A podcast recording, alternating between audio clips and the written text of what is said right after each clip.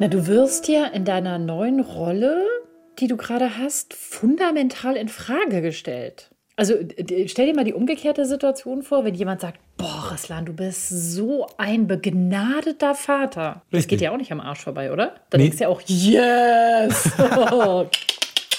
Party! Und es ist ja eine sehr existenzielle Transformation, durch die wir gehen, wenn wir keine Kinder haben und dann plötzlich Kinder bekommen. Und ich glaube, dass es uns deswegen so trifft.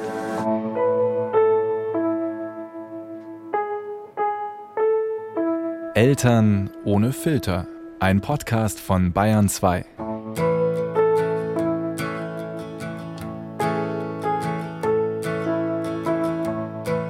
Ich hatte es euch beim letzten Mal versprochen und jetzt kommt's. Frohe Weihnachten. Von Herzen, ich wünsche euch frohe Weihnachten. Ich hoffe wirklich, dass ihr heute und auch schon gestern die Chance habt und hattet, wenigstens mit ein paar Verwandten zusammen zu sein und Weihnachten zu feiern. Weil wir haben nämlich eine spezielle Weihnachtsfolge für euch vorbereitet. So ein Wie schaffe ich Weihnachten mit meinen Verwandten Podcast. Genauer gesagt, wie gehe ich damit um, wenn ich Erziehungstipps oder gut gemeinte Ratschläge zu meinem Elternsein bekomme? Du musst das aber so machen. Wenn du ihm das jetzt nicht beibringst, lernt er das nie. Bei uns früher war das aber anders. Damit ihr da souverän durchkommt, habe ich mit der Autorin des Buches Der Elternkompass gesprochen, mit Nicola Schmidt. Die Folge haben wir zwar schon vor einigen Tagen für euch aufgezeichnet, sie ist aber vollkommen wiederverwendbar für alle Weihnachten, die da noch kommen werden.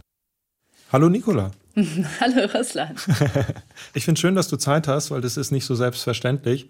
Weil, wenn ich mal aus unserem WhatsApp-Verlauf von gestern zitieren darf, sechs Tage Online-Kurs, sechs Tage Online-Kurs mit 20 Leuten, morgen circa acht Termine und drei Interviews. I'm losing track of it all. Help. was, was los? Hast du wieder ein Buch geschrieben oder was? Ja, ich fürchte, ich habe wieder ein Buch geschrieben. Ich konnte nicht an mich halten. Aber sag's nicht weiter. Ich sag's nicht weiter. Ich sag nur kurz, wie es heißt, es liegt vor mir. Der Elternkompass von Nicola Schmidt. Nikola, ich habe es mir vorhin durchgeschaut, ganz schnell durchgelesen in fünf Minuten und hört sich so an, als ob du wirklich Ahnung hast von dem, was du schreibst. Deswegen habe ich eine Aufgabe für dich heute. Du darfst okay. Weihnachten retten. Nicht, dass du denkst, es wird jetzt hier so ein Spaziergang-Interview. Okay, alles klar. Ja. Gut, ich bin warm angezogen. Ich habe die Katze unterm Arm. Das ist eine Katze. Lass uns Arm. loslegen. Okay, ich habe keine Katze, aber ich habe einige Fragen an dich. Und zwar, was du in deinem Buch auch ansprichst, trifft jetzt unserer Meinung aus der Redaktion an Weihnachten besonders zu. Und zwar Familienmythen und Sprüche, die man so hört, wie man denn richtig mit dem Kind umgeht. Und wir haben in der Redaktion einige von diesen Sätzen gesammelt. Wir sind ja auch alles Eltern. Und da gehen wir mal durch. Ob du die kennst, was du davon hältst und wie wir es schaffen, dass am Weihnachten nicht alles explodiert. Alles klar, schieß los. Okay. Ähm, du darfst nicht immer nachgeben, wenn er an die Brust will. Das kannst ja, du nie machen. Auf gar keinen Fall. Ganz schlimm. Woher genau, kennst wenn man du nachgibt, wenn das Kind ja, von mir selber. Mein Sohn war sieben Wochen alt, da hat man mir erklärt, ich müsste jetzt mal anfangen, den zu erziehen. Der könne ja nicht immer was zu essen kriegen, wenn er das wollte und nicht immer auf den Arm genommen werden, Wer wenn er das, das brauche. Wen stellen wir jetzt an den Pranger? Niemanden öffentlich bloßstellen, aber ähm, also jemand, den ich bis dato, das ist ja oft so, ne, man kennt lauter Menschen, die man total nett findet und wenn man das erste eigene Kind hat, denkt man, du bist gar nicht so nett, wie ich dachte. Und so jemand war das leider auch. Okay. Wie bist du damit umgegangen? Ich hatte einen wunderbaren Großvater und der hat mir folgende Technik beigebracht. Und er hat gesagt, überleg immer, ob es sich lohnt, mit den Leuten zu kämpfen. Und wenn es sich nicht lohnt, dann lächelst du und sagst, ah, danke für die Info. Und dann machst du, was du selber für richtig hältst. Hast du es gemacht? Und das habe ich gemacht. Ja, habe ich gemacht. War glücklicherweise kein Mensch, der direkt in meinem Haushalt gewohnt hat. Da ging das relativ gut. Wir hatten auch den Satz, lass mal ich probiere das jetzt mit dem Brei. Und nach zwei Minuten hat das mit dem Brei nicht funktioniert. Kinder keine Lust, geht wieder zurück. Aber alle hatten Stress. Großartig. Was ist denn jetzt mit dem? Das Kind darf nicht an die Brust. Irgendwann muss es jetzt was essen oder so. Oder du darfst einfach nicht dir von dem Kind bestimmen lassen, wann es jetzt an die Brust geht oder nicht. Das Kind darf immer an die Brust. immer wenn das für die Mutter und das Kind okay ist. Also, äh, ich meine, fängt ja schon mal damit an, warum sollte ein Säugling nicht essen, wenn er Hunger hat. Also irgendjemand hat letztens so einen wahnsinnigen Artikel veröffentlicht, wo ich dann dazu geschrieben habe, das ist ja Intervallfasten für Babys. Warum sollte man denn eine zwölfstündige Essenspause nachts für jemanden einführen, der in der schnellsten Wachstumsphase seines ganzen Lebens ist? Mal ganz ehrlich, für mich sind 12, 14 Stunden Essenspause super, weil ich wachse höchstens noch in die Breite. Aber wenn ich gerade dabei bin, mein Gehirn zu entwickeln, wie wild, von lächerlichen 25 Prozent dessen, was es später hat, auf 90 und das in kürzester Zeit, nämlich in den ersten zwei, drei Jahren.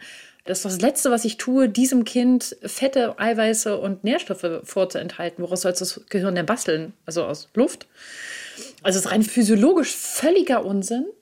Ähm, es ist auch menschlich, muss ich sagen, einfach eine Fehlleitung. Also man hat es den Leuten ja so verkauft, dass man gesagt hat, dieses Kind wird ein Tyrann werden. Und ich sage euch jetzt, wer diese Regel aufgestellt hat, nämlich ein Tyrann. Also diese Regel, dass man die Mutter-Kind-Bindung unterbinden muss, dass man die Kinder nicht verwöhnen darf, kommt immer aus autoritären Systemen. Immer wenn wir eine autoritäre Politik haben, schlägt das auf die Säuglingspflege um und das heißt, ja, nicht die Kinder verwöhnen, ja, schön, die Kinder immer weg von der Mutter, weg von den Bezugspersonen. Und wenn wir kleine Soldaten großziehen wollen, ist das natürlich eine super Technik. Aber da das die meisten heute nicht mehr wollen, ist das total veraltet. Ja, aber da, da würde ich jetzt die Leute, die solche Sätze sagen, mal kurz in Schutz nehmen, weil die gehören ja oft zur Familie, vor allem an Weihnachten. Und ähm, ich sag mal, dass meistens selten ein Tyrann oder Autokrat am Tisch sitzt. Aber die Sätze kommen ja trotzdem. Nein, nein, die wissen das ja gar nicht mehr. Die tragen das weiter und wissen gar nicht mehr, wo das ursprünglich mal herkam. Und die haben das oft selber erlebt oder gehört. Ähm, und die wissen, sind sich oft gar nicht mehr bewusst, dass man das nicht so macht. Ne? Das ist immer diese, diese, diese These, das macht man so. Und die Frage ist, wer ist Mann? Das hat sich irgendwann jemand ausgedacht. Und das ist denen aber oft gar nicht mehr bewusst. Und es hilft oft, wenn man sagen kann, guck mal, das ist längst veraltet. Und ich habe die Erfahrung gemacht, wenn man mit diesen Menschen ins Gespräch kommt, dann kriegt man ganz oft die Rückmeldung, ja, eigentlich fand ich das bei meinen Kindern auch doof, dass ich das so machen musste, aber ich dachte, das gehört sich so. Kennst du den Satz, Schreien ist gut für die Lunge? Hm. Wer hat den Sich Satz zu dir gesagt? ist gut für den Magen. Juhu. Was ist gut für den Magen? Sich übergeben ist gut für den Magen. Es kommt ungefähr aus gleich raus. Hm. Sollte man dann ins Zimmer gehen, wenn sie weinen, wenn man sie schon abgelegt hat? Weil eigentlich, noch so ein klassischer Satz, du darfst nicht immer nachgeben. Du darfst nicht immer sofort hingehen, wenn ein Kind weint. Hm. Genau. Also natürlich, rein technisch lautet die Ansage immer hingehen. Wir wissen, dass Kinder, die man weinen lässt, mehr weinen, länger weinen und dass Babys sich nicht entgegen aller landläufigen Meinung alleine beruhigen können. Weil das Ziel ist ja, wenn du da jetzt hingehst, lernt er nicht, sich selbst zu beruhigen. Und der Witz ist, das Kind lernt, sich selbst zu beruhigen, wenn ich es beruhige. Das ist, das ist so eine körperliche Wechselwirkung, das läuft über das parasympathische Nervensystem. Ähm, aber äh, in der Nutshell ist es so, du lernst dich zu beruhigen von mir, wenn ich mit dir atme, dich in den Arm nehme, für dich summe, für dich singe. So, dann lernst aber du, wie man das macht. wenn ich nicht mehr da bin, geht es ja nicht, oder? Genau, dann lernt das Kind nämlich nichts. Das Kind lernt, wenn es alleine schreien gelassen wird, nichts, nichts zum Thema Beruhigung. Es lernt, wie es sich in eine Notabschaltsituation beginnt, weil irgendwann verliert es zu viel Flüssigkeit durchs Weinen, zu viel Kalorien durchs Strampeln und zu viel Wärme. Und es ist unglaublich anstrengend. Und äh, deswegen hören die irgendwann auf zu schreien. Aber sie hören nicht auf zu schreien, weil sie was gelernt haben. Und wir wissen aus Studien, wenn man die Cortisolspiegel dieser Kinder, also im Speichel, die Stresshormone, noch Stunden später misst, stellt man fest, die sind still, aber die haben massiven Stress im Körper. Das heißt, man kann mittlerweile auch biologisch feststellen, die haben gar nichts gelernt. Und die haben sich auch nicht beruhigt. Die haben einfach nur aufgegeben, oder wie? Genau. Genau, die haben biologische Notfallknopf umgelegt und gesagt, okay, weiter schreien könnte Raubtiere anlocken und ich könnte unterkühlen ich höre auf und wie du gerade selber gesagt hast, sie haben aufgegeben, was sie lernen, ist eine Technik oder ein, ein Verhalten, das wir erlernte Hilflosigkeit nennen. Mir hat mein Vater gesagt, ja, wenn ich da immer hingehe, wenn die schreien, da lernen die ja, dass ich ständig komme, wenn sie, sich, wenn sie mich rufen. Habe ich ihn angeguckt und habe gesagt, genau, deine Kinder lernen, dass du kommst, wenn sie nach dir rufen. Und er hatte mich total entsetzt angeguckt und gesagt, um Gottes Willen, wenn ich es nicht mache, lernen sie, auf mich können sie sich nicht verlassen. Habe ich genau, genau, genau so ist es. Ne, sie lernen, es kommt keiner. Und dann lernen sie auf Dauer, auch fürs Erwachsenenleben, wenn man das lange macht, naja, ich, ich, muss, ich kann sowieso mein Los nicht verändern. Und das nennt man erlernte Hilflosigkeit. I feel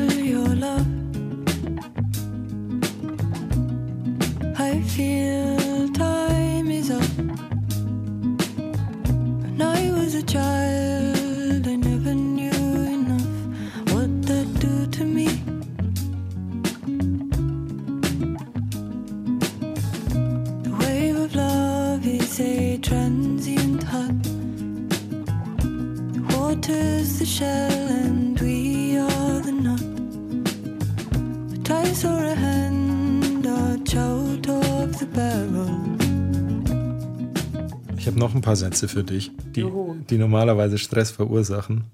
Ähm, Essen an Weihnachten. Das Kind isst ja gar nichts. So. Oder, oder nee, noch besser ist, wenn dann. Ähm, erst wird gegessen, dann. Und das sagst nicht du, das sagt dann deine Mama, deine Schwiegermama oder so. Ähm, Wenn du deinen Rotkohl aufgegessen hast, dann gibt es auch für dich Plätzchen, mein Schatz, ne? Aber erst schön Rotkohl aufessen.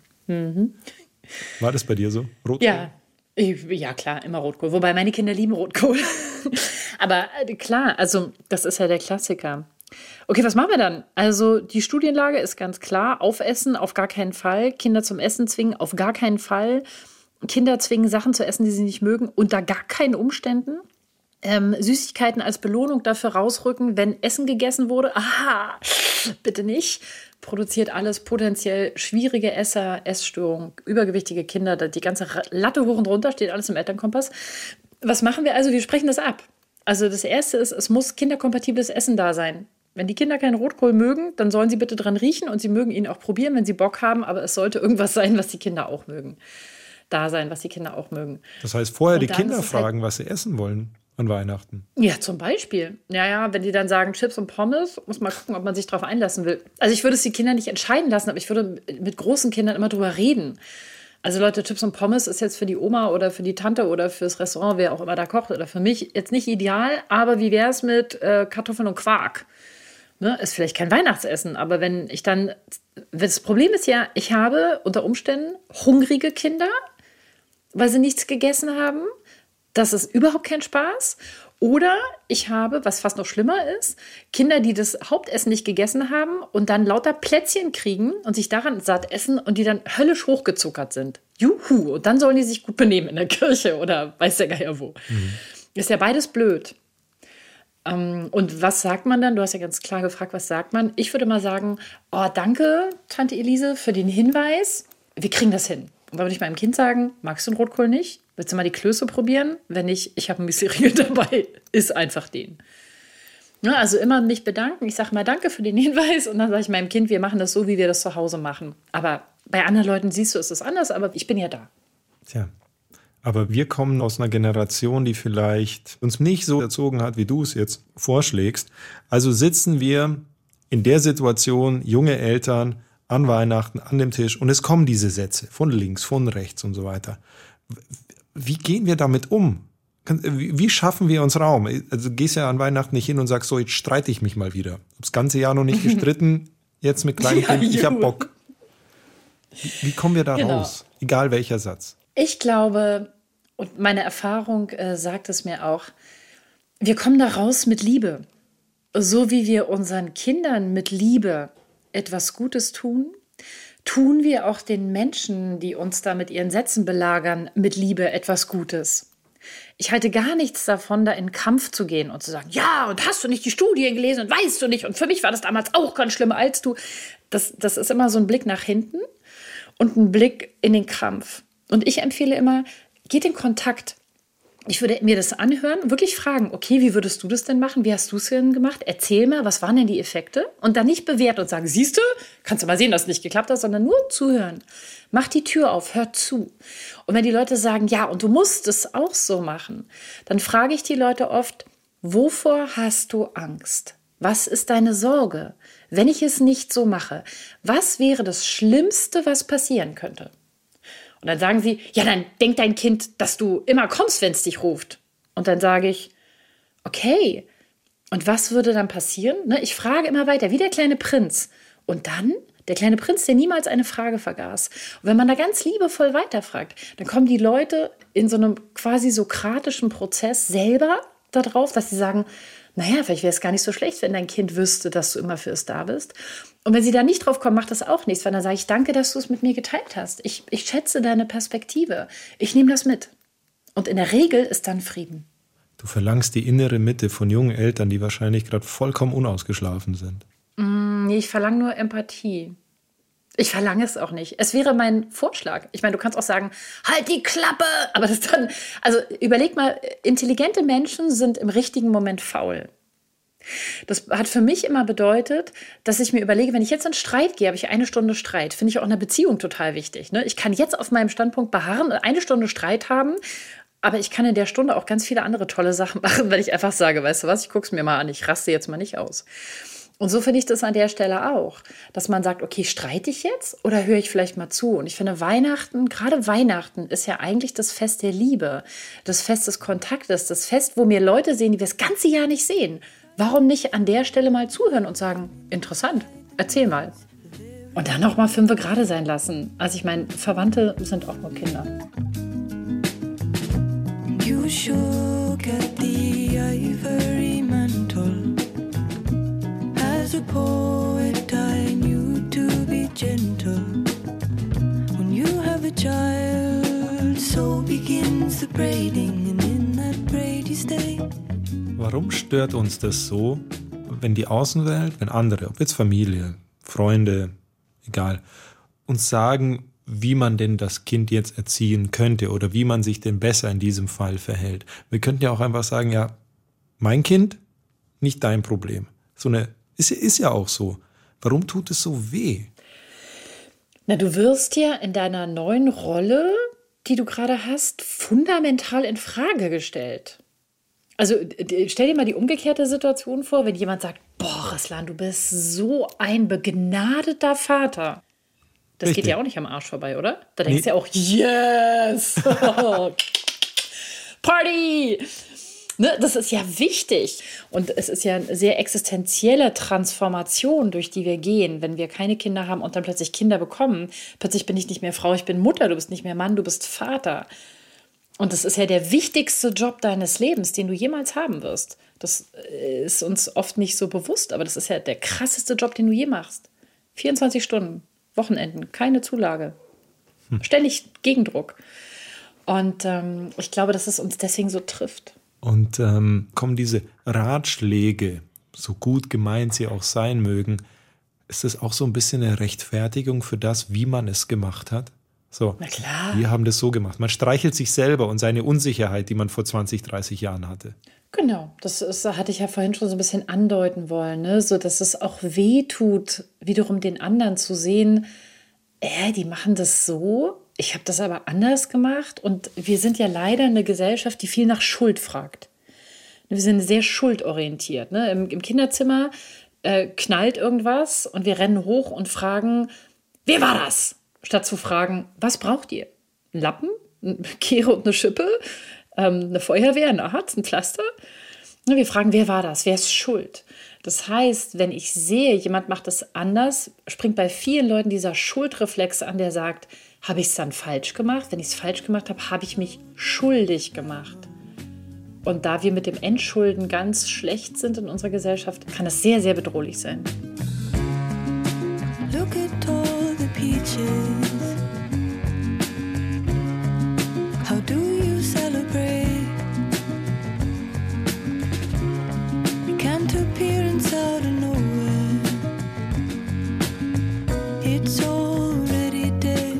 Du hast es vorhin schon angesprochen. Der Endgegner. Kinder mögen die Geschenke nicht. Die Kollegin hat mir erzählt, das war ihr Worst-Case-Weihnachten. Sie und ihr Mann haben sich ganz lang überlegt und äh, hin und her, was kann man der Tochter schenken? Und dann Tränen. Verzweiflung, Ärger, das ist überhaupt nicht, was ich mir gewünscht habe und so. Und dann standen die dran und die wussten selber nicht mehr wohin, weil sie sich so sehr überlegt haben. Wie gehst du in so einer Situation damit um? Freut sich auf Weihnachten, dann ist das Geschenk Kacke. Also erstmal ist es natürlich tragisch, gar keine Frage. Und das ist, glaube ich, so der Albtraum generell. Und ähm, also die erste Sache ist natürlich, frag die Kinder, was sie haben wollen. Also wir haben das auch. Mein Kind ist zwölf. Ich weiß, was er sich zu Weihnachten wünscht. Und da muss ich einfach gucken, okay, will ich ihm das geben oder kann ich ihm jetzt schon sagen, nee, PlayStation ist nicht, Schatz, tut mir leid, äh, aber die Turnschuhe kannst du haben. Ähm, also kann ich mit dem Kind im Kontakt sein. Und dann finde ich aber, kann es eigentlich eine total tolle Gelegenheit sein, um gemeinsam einen Trauerprozess durchzumachen, um gemeinsam so einen Frust zu bewältigen um gemeinsam zu lernen, wie gehe ich damit um, wenn sowas passiert? Und muss ich dann aus dem Kontakt gehen? Jeder geht schreiend in sein Zimmer, alle sind beleidigt, Weihnachten ist vorbei, einer betrinkt sich, einer geht vom Fernseher, der dritte geht schlafen. Oder sage ich, wow, das ist jetzt echt schief gegangen. Krass, du weinst, mir ist auch noch heulen. Okay, dann setzen wir jetzt mal hin und weinen mal eine Runde und trauern darüber. Es tut mir so leid und komm in meine Arme, lass es uns gemeinsam gehen. Wir gehen oft aus dem Kontakt, wenn sowas passiert, aber das ist genau der falsche Weg. Wir sollten in den Kontakt gehen, immer dahin, wo der Ärger ist, immer dahin, wo es sich unangenehm anfühlt. In den Kontakt sagen, wir gehen da gemeinsam durch, weil wir sind eine Familie. Und dann kann sowas eine total bereichernde Erfahrung sein. alle lernen was fürs Leben, auch wenn man es niemandem wünscht an Weihnachten. I stop and wonder. Ich danke dir für eine Stunde deiner äh, wenig vorhandenen Zeit. es war eine sehr, sehr schöne Stunde. Es war eine Freude.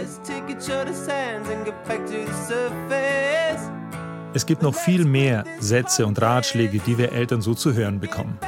Das Gute dabei ist ja, dass die meisten davon überhaupt nicht böse gemeint sind. Für alle Fälle habt ihr jetzt aber ein kleines Survival Package an der Hand, mit dem ihr alle Familienfeiern inklusive Ratschlägen und Missverständnissen sicher übersteht. Kein Missverständnis ist auf jeden Fall, dass Eltern ohne Filter auch an Weihnachten ein Podcast von Bayern 2 ist. Redaktion hatte Ulrike Hagen und produziert hat Bernd Schreiner. Nächste Woche ist Schlien wieder dran und sie redet mit Ralf Kaspers. Genau, Ralf Kaspers, das ist der Moderator von Quarks und Co. Und die zwei reden darüber, wie man bei Kindern Begeisterung und Entdeckungsfreude weckt und wie man diese dann auch fördert. Bevor ich mich jetzt für dieses Jahr von euch verabschiede, habe ich noch einen, sagen wir mal, universell einsetzbaren Satz bei Erziehungskommentaren parat. Er kommt von Karl Valentin. Wir brauchen unsere Kinder nicht erziehen. Sie machen uns eh alles nach. Kommt gut ins neue Jahr. Euer Russland.